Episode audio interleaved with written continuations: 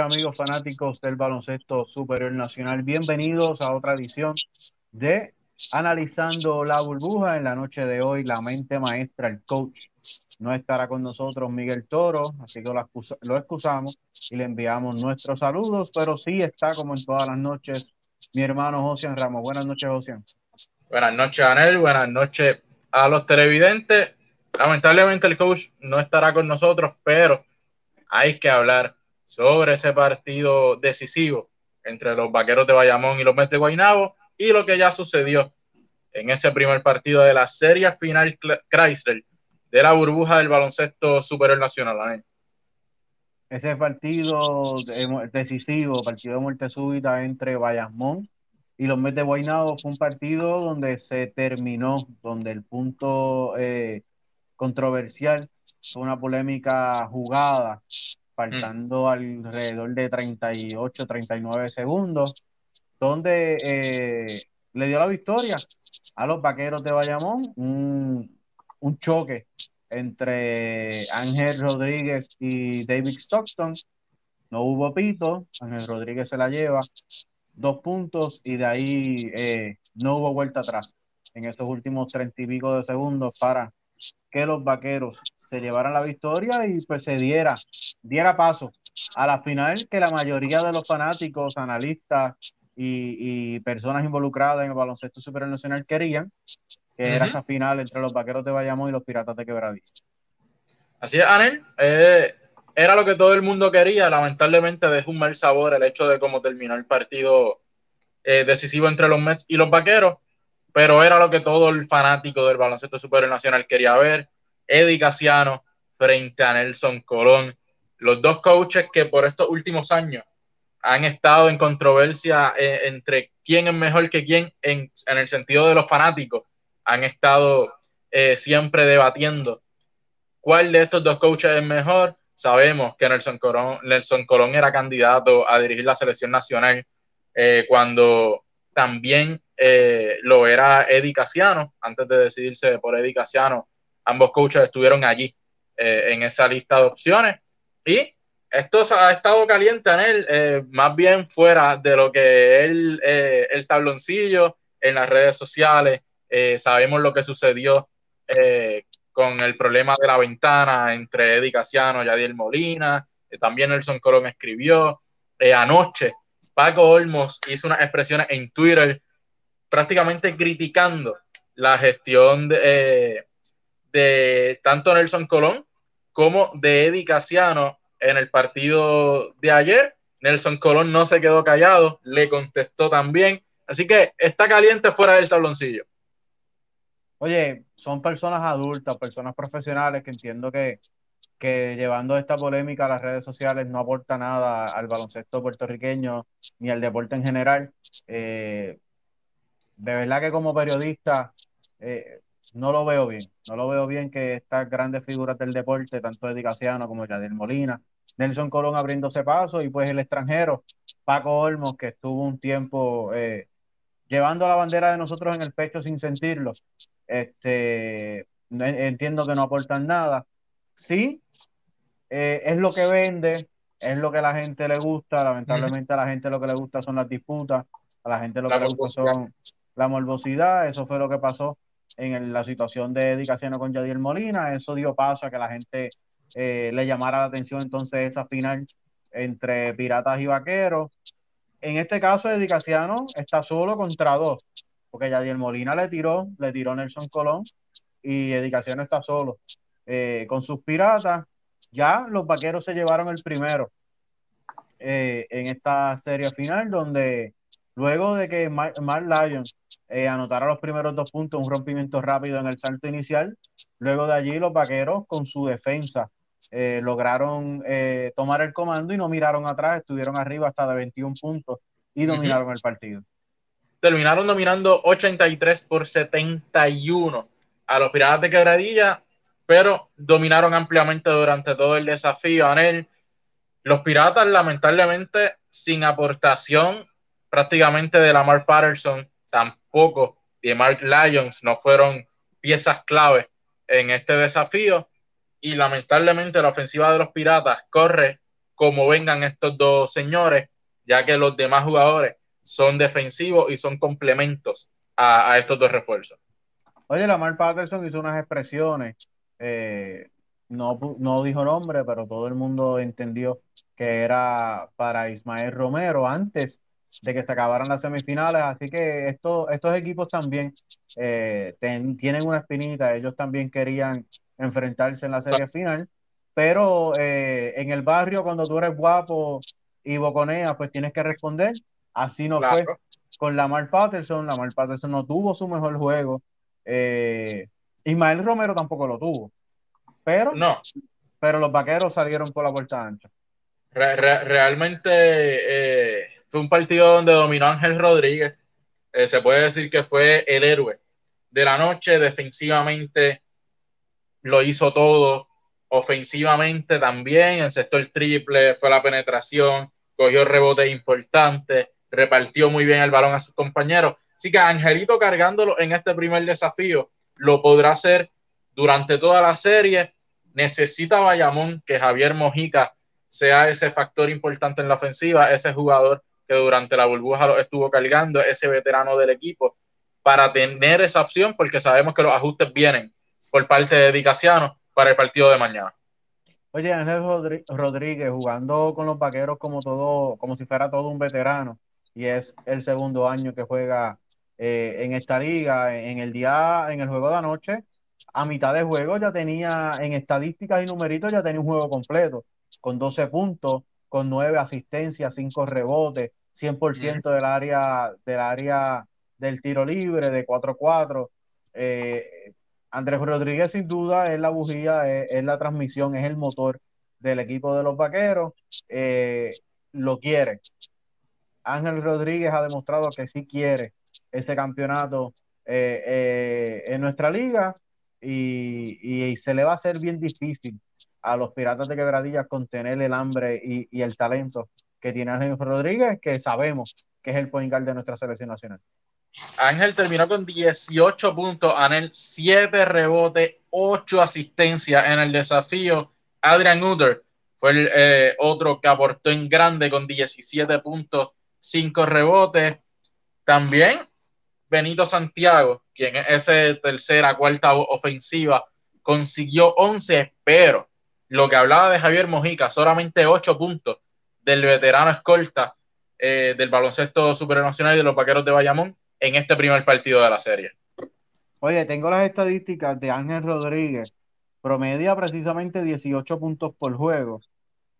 Promedia alrededor de 7 rebotes por juego y en asistencias, te digo rapidito por aquí, ocho asistencias por juego. No, Angelito prácticamente eh, se convirtió en el mejor armador de, este, esta temporada del baloncesto superior nacional. Eh, un jugador que lo está haciendo todo en cancha, eh, ha logrado que los vaqueros de Bayamón se vean imponentes cuando él tiene un gran juego. Y e, eso es impresionante. Pero, como te dije, van a venir los ajustes por parte de Dedicaciano para el partido de mañana. Y uno de ellos va a ser la defensa sobre Ángel Rodríguez. Necesitan que Javier Mojica anote el balón, que sea un factor importante en la ofensiva de los vaqueros de Bayamón, si quieren tener opciones de ganar arrolladoramente esta serie final, Oye, Javier Mojica lo ha hecho muy bien en la defensa, pero en la ofensiva, en, esta, en, en los últimos partidos de la serie semifinal, y en este primer partido de la serie final ha bajado, ha mermado su aportación ofensiva. Si Javier Mojica crea ese balance que todos sabemos que hace en cuestión de defensa y ofensiva, eh, será un plus para los vaqueros de Bayamón. En cambio, los Piratas de Quebradillas pierden un juego sin descifrar eh, la, zona, la zona mashup que estaba haciendo los vaqueros de Bayamón en gran parte del partido.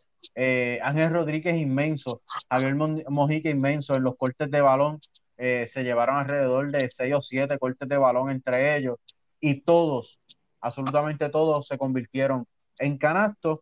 Así que si los Piratas de Quebradilla no logran descifrar esa zona mañana, porque si ganaste con la zona, tienes que seguir con la zona. Así que Nelson Colón mañana va a presentar la misma zona que presentó anoche Así que si, Eddie, y sus piratas de quebradillas no logran descifrar esa zona, la noche va a ser bien oscura nuevamente para los Piratas.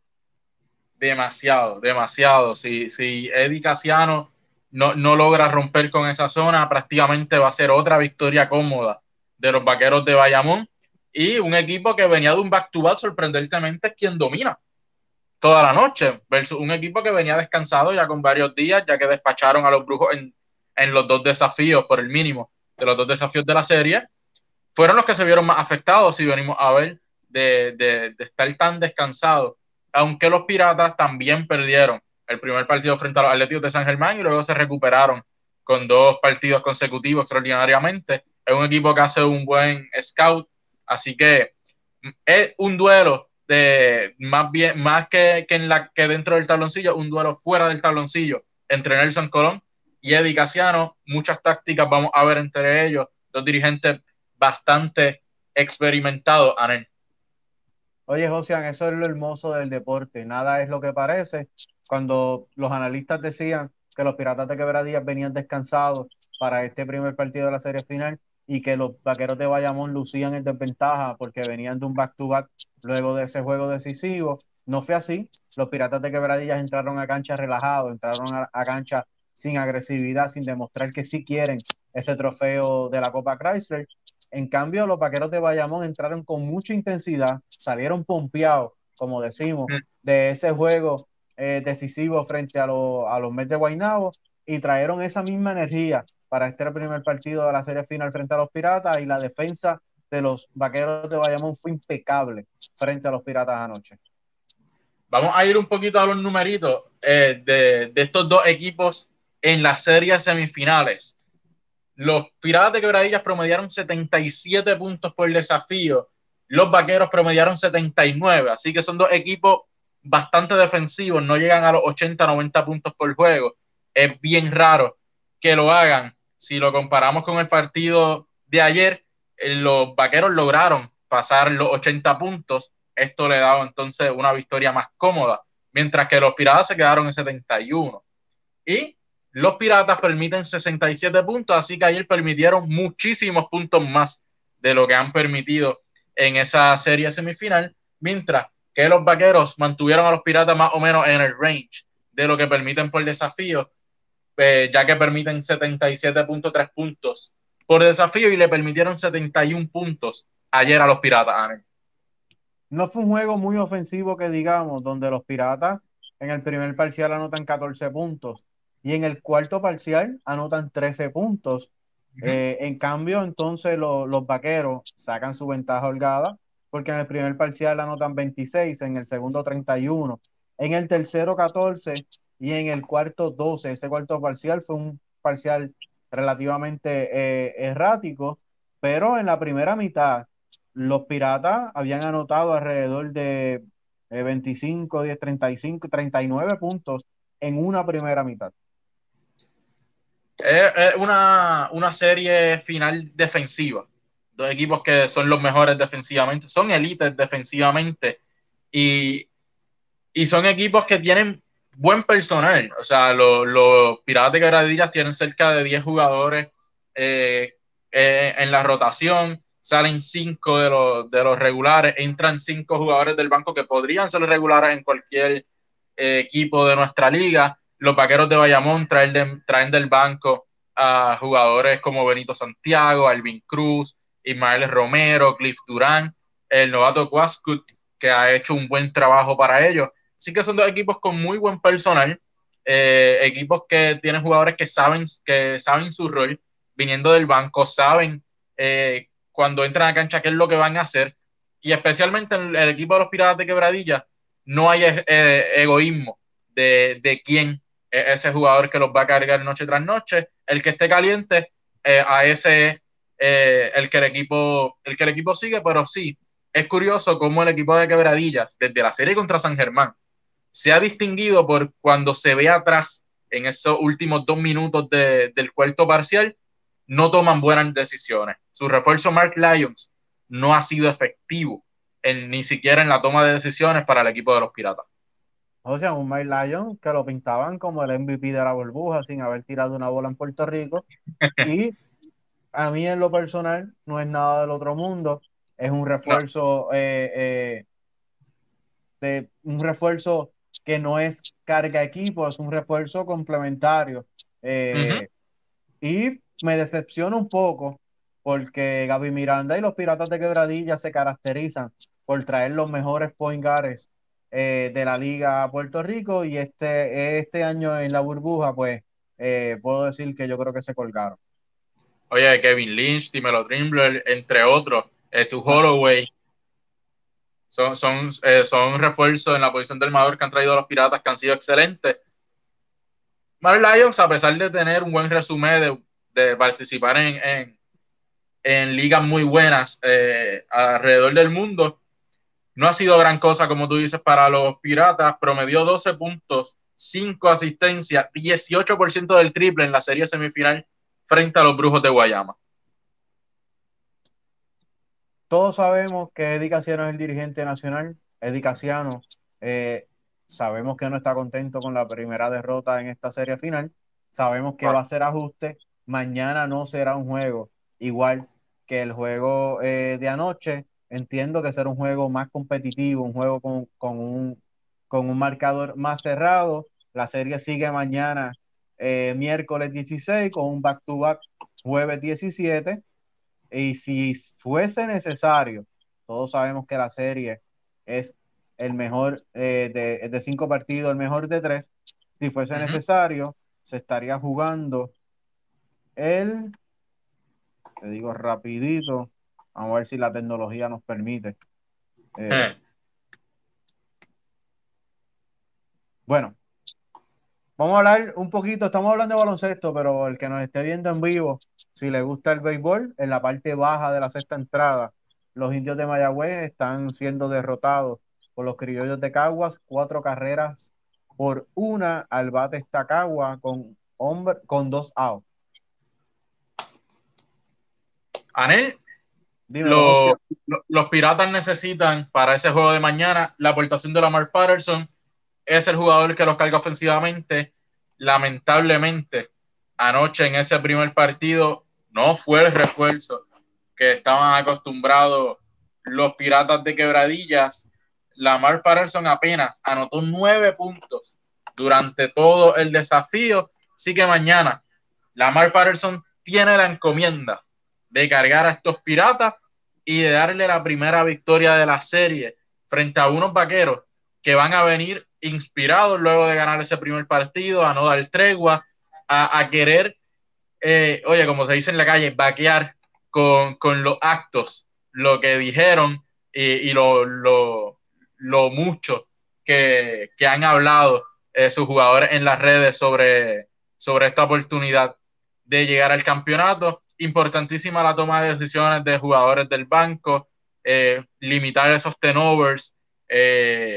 Los Piratas no van a volver a regalar puntos como lo hicieron en este primer partido. Tenover, que los vaqueros cometan tenover, que los Piratas de Quebradillas van a capitalizar. Así que jugadores como Ismael Romero, Benito Santiago, tienen que ser jugadores que logren ejecutar de manera efectiva y no se dejen llevar tanto por los sentimientos y por las emociones en, eso, en ese partido que va a ser tan importante para los vaqueros, de ganar, se ponen a una victoria de su primer campeonato desde que la dupla de Javier Mojica, Cristian Dalmau y el dirigente, uno de los mejores de la historia, Julio Toro, le dieron ese último campeonato a los vaqueros.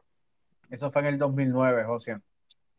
El último campeonato de los vaqueros donde Cristian Dalmado tuvo una excelente serie, eh, uno de los jugadores más extraordinarios en la historia del baloncesto supernacional. Así que los vaqueros también tienen la oportunidad histórica de convertirse en el equipo más ganador del baloncesto superior nacional, dejando atrás a los Atléticos de San Germán y a los Leones de Ponce, que son los, los equipos que ahora mismo están empatados en cantidad de campeonatos en la historia.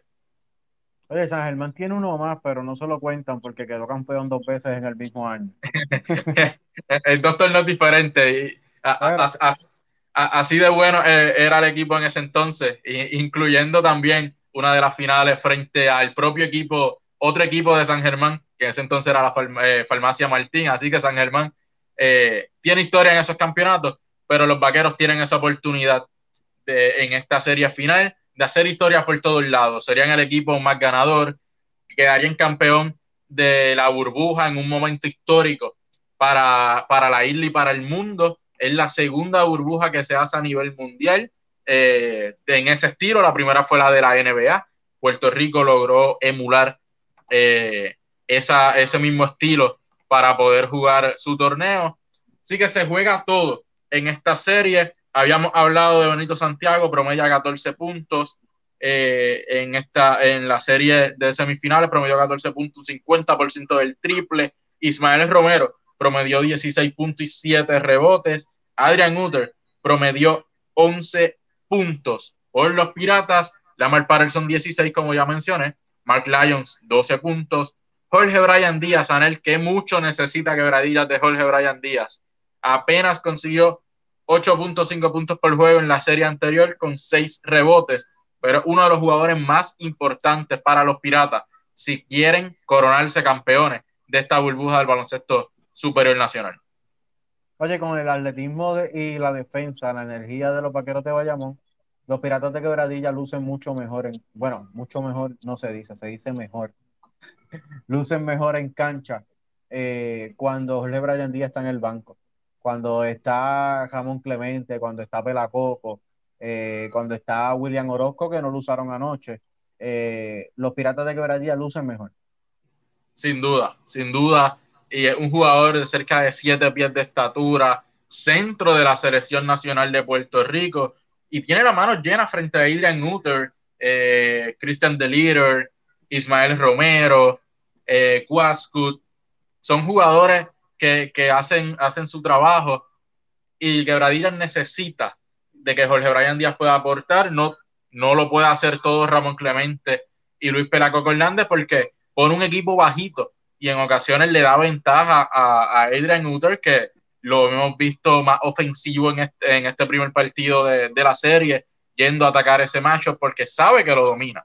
Así que Jorge Ryan Díaz tiene que imponer respeto, tiene que ser una figura importante en el poste para que entonces Adrian Uter salga de ese balón y sean otros, busquen otra ofensiva y no eh, llegar tan fácil a los dos puntos con Adrian Uter.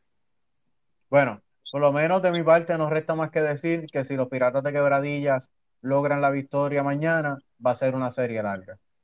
Sin duda, eso es lo que esperamos. Importante que Alexander Franklin eh, anote sus puntos como lo ha hecho consistentemente en, los últimos desafíos desde la serie contra San Germán. Su defensa va a ser bien importante mañana, porque posiblemente él y, y Bebo Colón sean los dos jugadores que tengan la asignación de hacerle la vida imposible a Ángel Rodríguez mañana en ese desafío. Vamos a ver qué se inventa el coach nacional Eddie Casiano. Sabemos que quiere callar muchas bocas de los que dudan todavía de su capacidad como coach. Así que mucho que probar en este segundo partido de la serie final Chrysler del baloncesto superior nacional, Anel. Bueno, no resta más que decirle a todos nuestros televidentes que estén pendientes al próximo martes, donde estaremos eh, con el programa final de analizando la burbuja, ya que si la serie se extiende en el fin de semana, ya estaría dando por culminado la burbuja.